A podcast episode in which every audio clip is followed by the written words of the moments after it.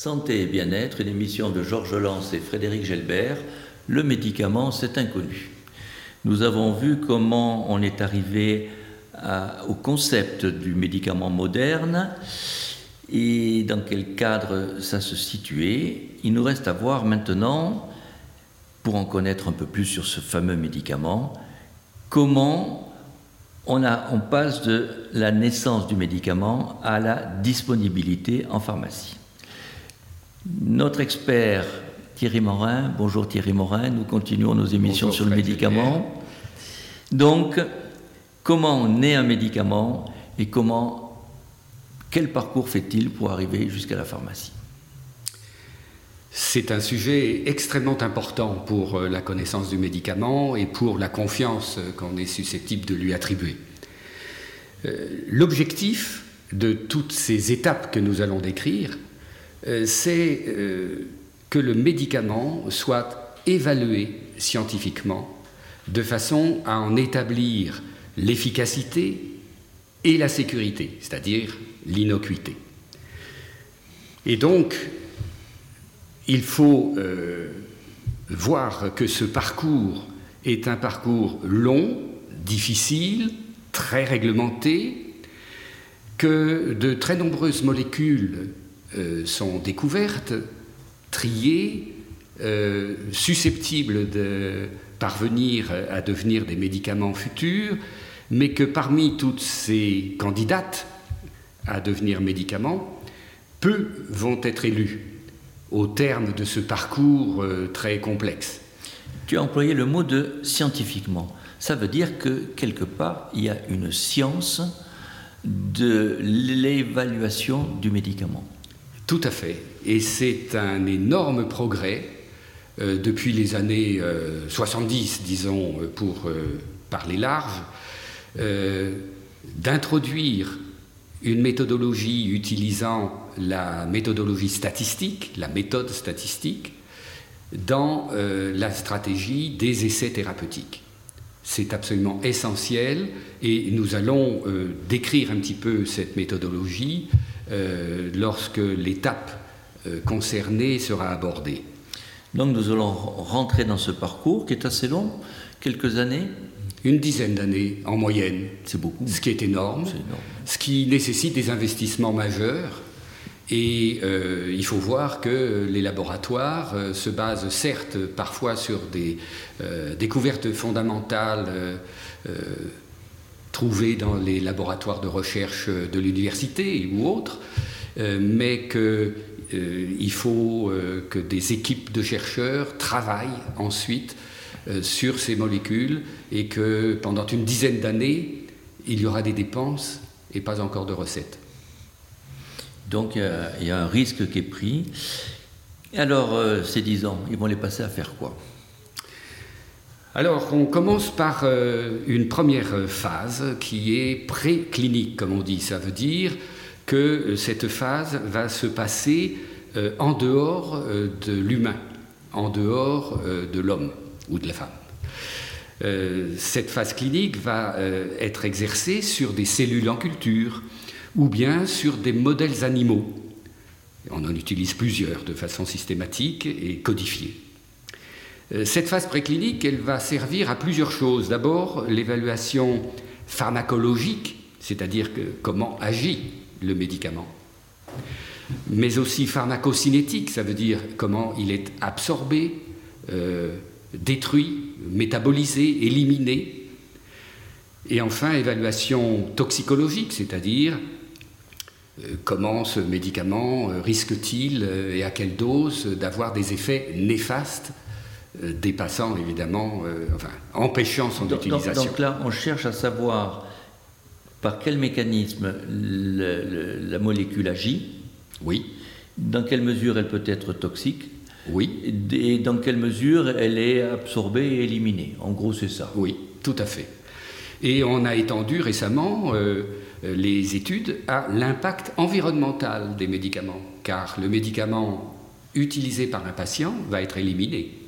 Et cette élimination va diffuser euh, dans euh, la nature, dans les eaux usées, etc., des substances métabolisées. Donc là, on sait comment, comment il est absorbé, comment ça fonctionne, mais on ne sait pas s'il est efficace. Si on, a déjà une idée de, de là où préalable, mais sur l'animal eh oui. ou sur la cellule. Alors, alors justement, ça c'est peut-être un progrès. C'est on ne va pas valider quelque chose qui n'a pas été évalué chez l'homme. Parce que ce n'est pas obligatoire que quelque chose qui, peut-être efficace chez un certain type d'animaux ou de culture le soit chez l'homme. Exactement. Exactement. Ce n'est pas parce que euh, la molécule prouve une efficacité et une absence de toxicité chez l'animal ou sur le modèle cellulaire euh, qu'il va pouvoir être utilisé directement. Il va falloir maintenant aborder les quatre phases cliniques de passage chez l'homme. Euh, un petit détail tout de même qui euh, peut intéresser nos auditeurs, c'est que euh, dans cette phase préclinique, pour le bien-être animal, il a été reproché beaucoup au laboratoire d'utiliser trop les animaux et de les faire souffrir. Eh bien, depuis les années 80, le recours aux modèles animaux s'est considérablement réduit et qu'on essaye que les laboratoires essaient d'y avoir de moins en moins recours. Deuxièmement, lorsqu'il faut tout de même y avoir recours, eh bien, les conditions du traitement de ces animaux ont beaucoup évolué pour euh, être euh, le plus éthiquement acceptable. On s'occupe de la souffrance animale et c'est bien normal. Exactement. de la limiter. Et donc, on a développé les modèles de tests sur des cellules cellulaires, par exemple, ou bien des simulations informatiques et l'informatique, l'intelligence artificielle interviennent de plus en plus dans cette phase préclinique. Mais c'est peut-être pas assez su que, ces expérimentations animales ont été quasiment abandonnées.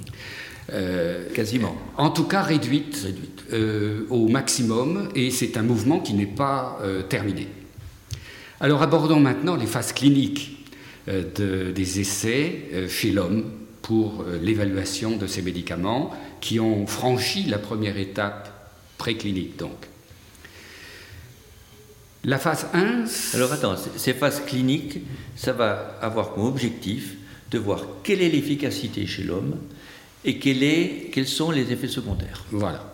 En gros, hein, qu'on sache bien où Il faut que ce soit une substance efficace, mais sûre, n'introduisant pas euh, des euh, inconvénients euh, inacceptables ou dépassant les bénéfices. D'accord, donc quatre phases. Phase 1, c'est euh, une phase sur un petit nombre de personnes, euh, qui sont quelques dizaines, généralement de 20 à 150 à peu près, de volontaires sains, c'est-à-dire ce ne sont pas des malades à cette phase-là.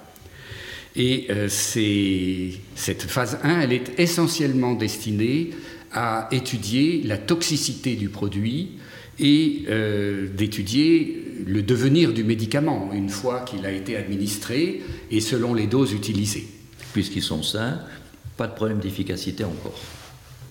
Absolument. Là, on ne cherche pas une efficacité, on cherche à euh, à ne pas être nocif, en tout cas, primum non nocere. La phase 2, elle, s'adresse à des malades. Alors cette phase 2 a besoin de nombre de patients euh, beaucoup plus importants, il faut à peu près euh, quelques centaines, 100 à 300 à peu près. Et le but de cette phase, c'est de rechercher quelle va être la dose minimale pour obtenir l'effet recherché. Et en même temps, bien sûr, c'est toujours la préoccupation majeure de cette évaluation, détecter d'éventuels effets indésirables euh, qui n'auraient pas été détectés auparavant. Donc la dose minimum efficace, c'est fondamental parce que c'est ce qui permet d'être actif en ayant le moins d'effets secondaires possible. C'est cette recherche c'est tout à fait ça. C'est tout à fait ça.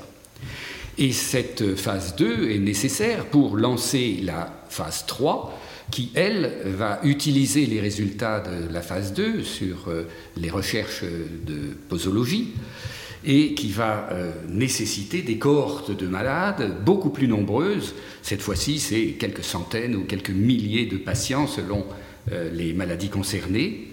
Et euh, selon le calcul statistique que les statisticiens auront euh, pu effectuer, euh, en fonction de l'objectif que l'on cherche à montrer, c'est-à-dire le pourcentage de guérison, par exemple, euh, par rapport au comparateur qui est soit un placebo, soit une substance de référence. Donc ça, c'est sur la méthode d'étude.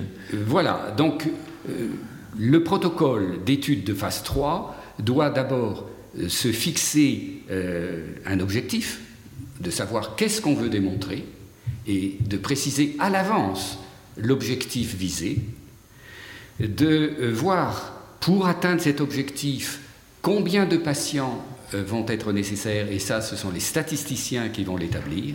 Et donc, c'est pas au pifomètre. Hein. Ce n'est pas Je au pifomètre. Je veux pas faire allusion à quelques études au pifomètre récentes.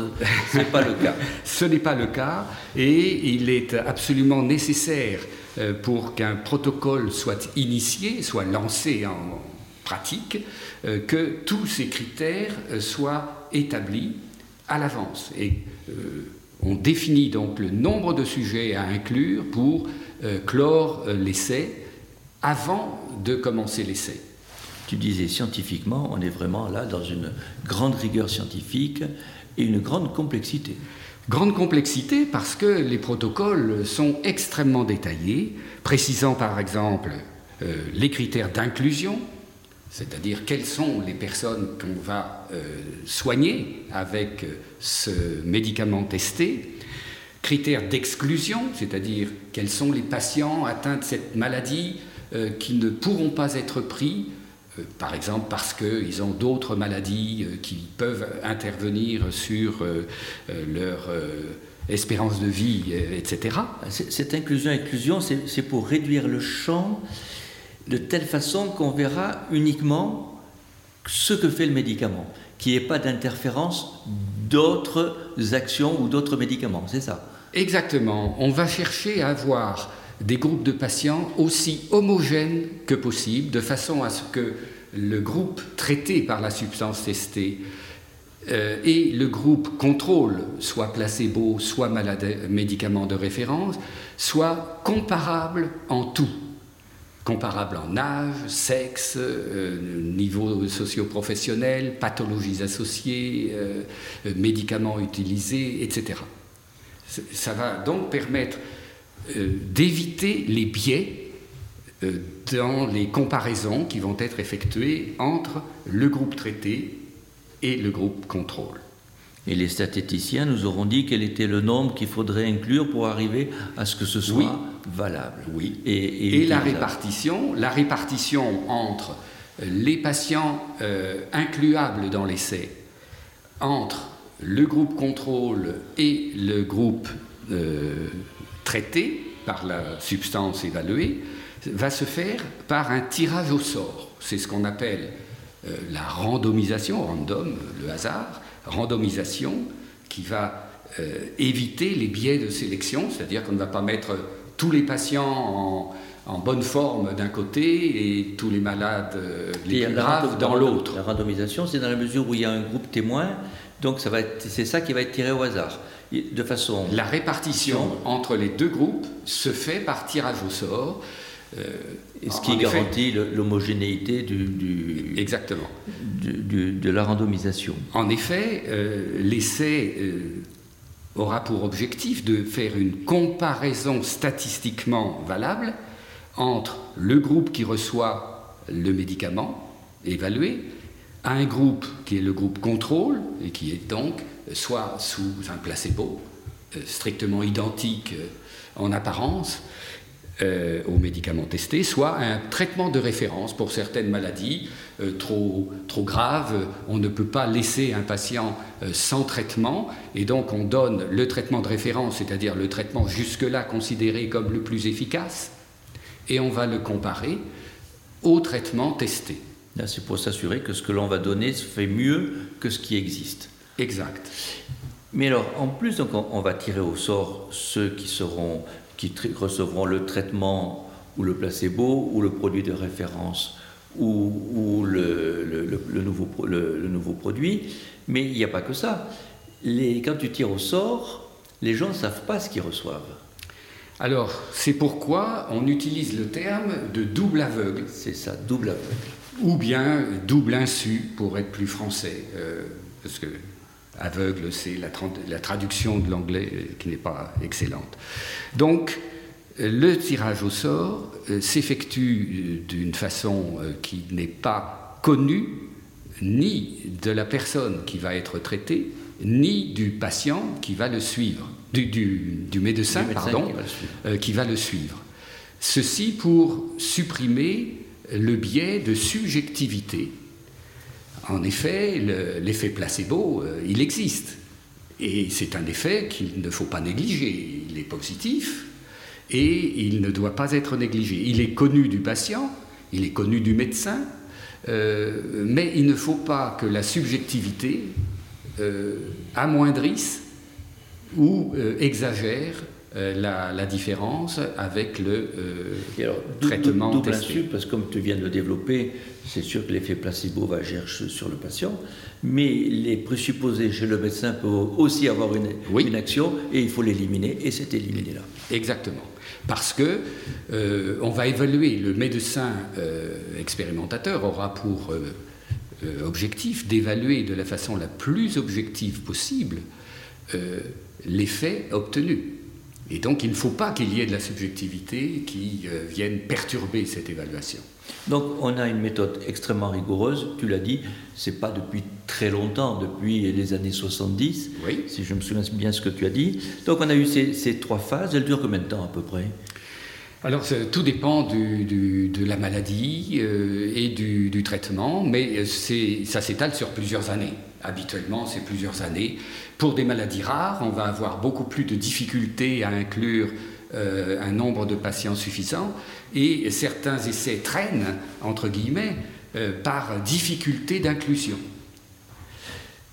Voilà, donc là, on ne peut pas euh, à l'avance le, dire. C'est très variable. et c'est pour ça que maintenant, les essais sont de plus, souvent, de plus en plus souvent des essais multicentriques, et non seulement multicentriques nationaux, mais internationaux, de façon à à obtenir des inclusions rapides dans un délai euh, suffisamment court euh, pour qu'on ait ensuite un recul suffisant euh, d'observation des effets durables. Exemple, en cancérologie, tous les essais sont des essais internationaux.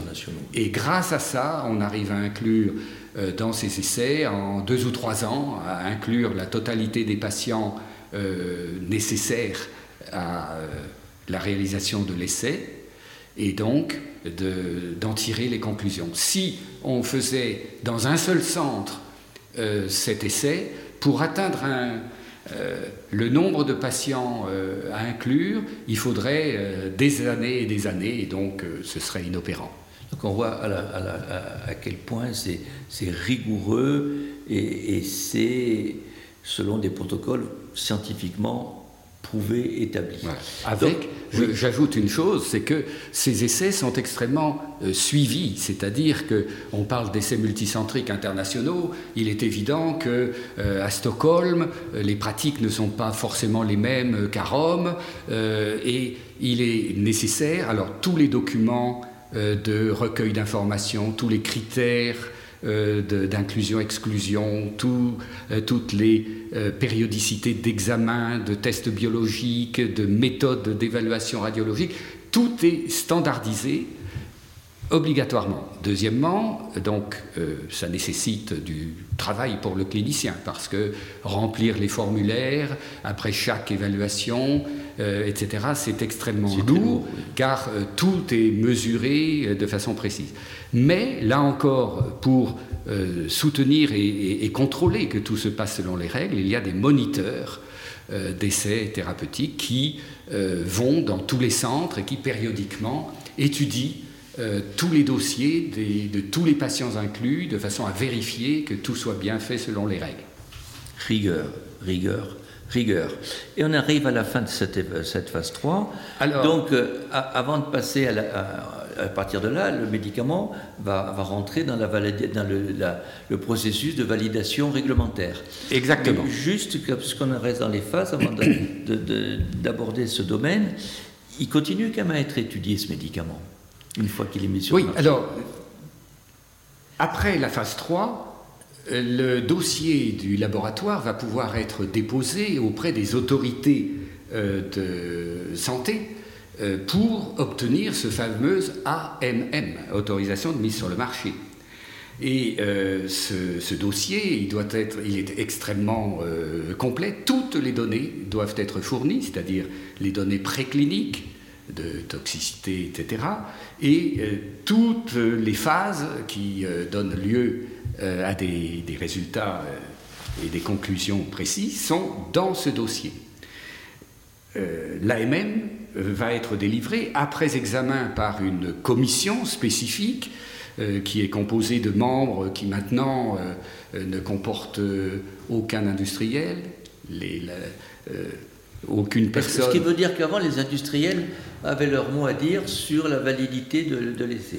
oui, il fut une époque où les laboratoires euh, où les gens du laboratoire, les chercheurs du laboratoire, euh, pouvaient participer à ces commissions. Effectivement, c'était des gens extrêmement pertinents, parce qu'ils connaissaient le, produit pour l'avoir mm. euh, étudié sous tous les angles, et donc il avait initialement été considéré logique de les inclure.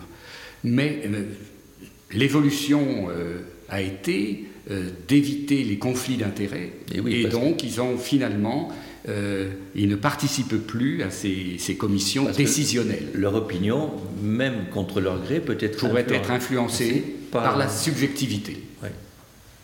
Donc ça, c'est un progrès énorme et qu'il faut, qu'il faut souligner. Exactement.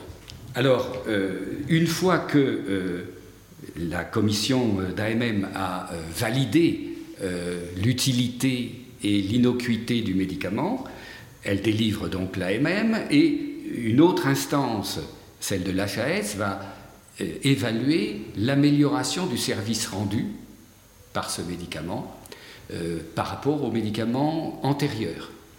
Et elle va classer ces médicaments dans ceux qui ont un intérêt majeur, qui font euh, une amélioration majeure, une amélioration modérée ou une amélioration faible ou pas d'amélioration du tout, c'est-à-dire un médicament qui finalement est nouveau, certes, mais qui n'apporte pas vraiment un, bénéfice euh, pour euh, les patients, un bénéfice supplémentaire par rapport à l'existant. C'est un progrès pour la société. Pendant, pendant quelque temps, l'industrie pharmaceutique se contentait de faire des, copies qui, qui, donnaient les mêmes résultats que les médicaments Princeps, qui étaient acceptés. Là, à partir du moment où il y a eu cette amélioration du service médical rendu, il fallait faire mieux que ce qu'il y avait avant. Exactement. En tout cas, le taux de remboursement va dépendre de cette amélioration. Et donc, un médicament qui n'apporte rien de plus euh, peut très bien ne pas avoir euh, de, mise sur le marché avec un, remboursement satisfaisant. Eh bien, à, Alors, à tout point de vue, on voit à quel, point c'est bien encadré. C'est tellement bien encadré que, avant même de débuter les essais thérapeutiques, euh, le protocole précis est présenté à un comité consultatif d'éthique qui est présent dans tous les hôpitaux ou dans la, plupart des, hôpitaux importants. Euh, et ce comité d'éthique va étudier de façon précise le protocole avant de donner son accord. Et les, centres participants ne vont pouvoir débuter les inclusions que lorsque le comité d'éthique aura donné son accord. J'insiste là-dessus parce que chaque fois que j'ai pu participer à, une étude, la, réflexion courante, je ne sais pas si ça a été pareil pour toi, des patients, mais alors on est des cobayes.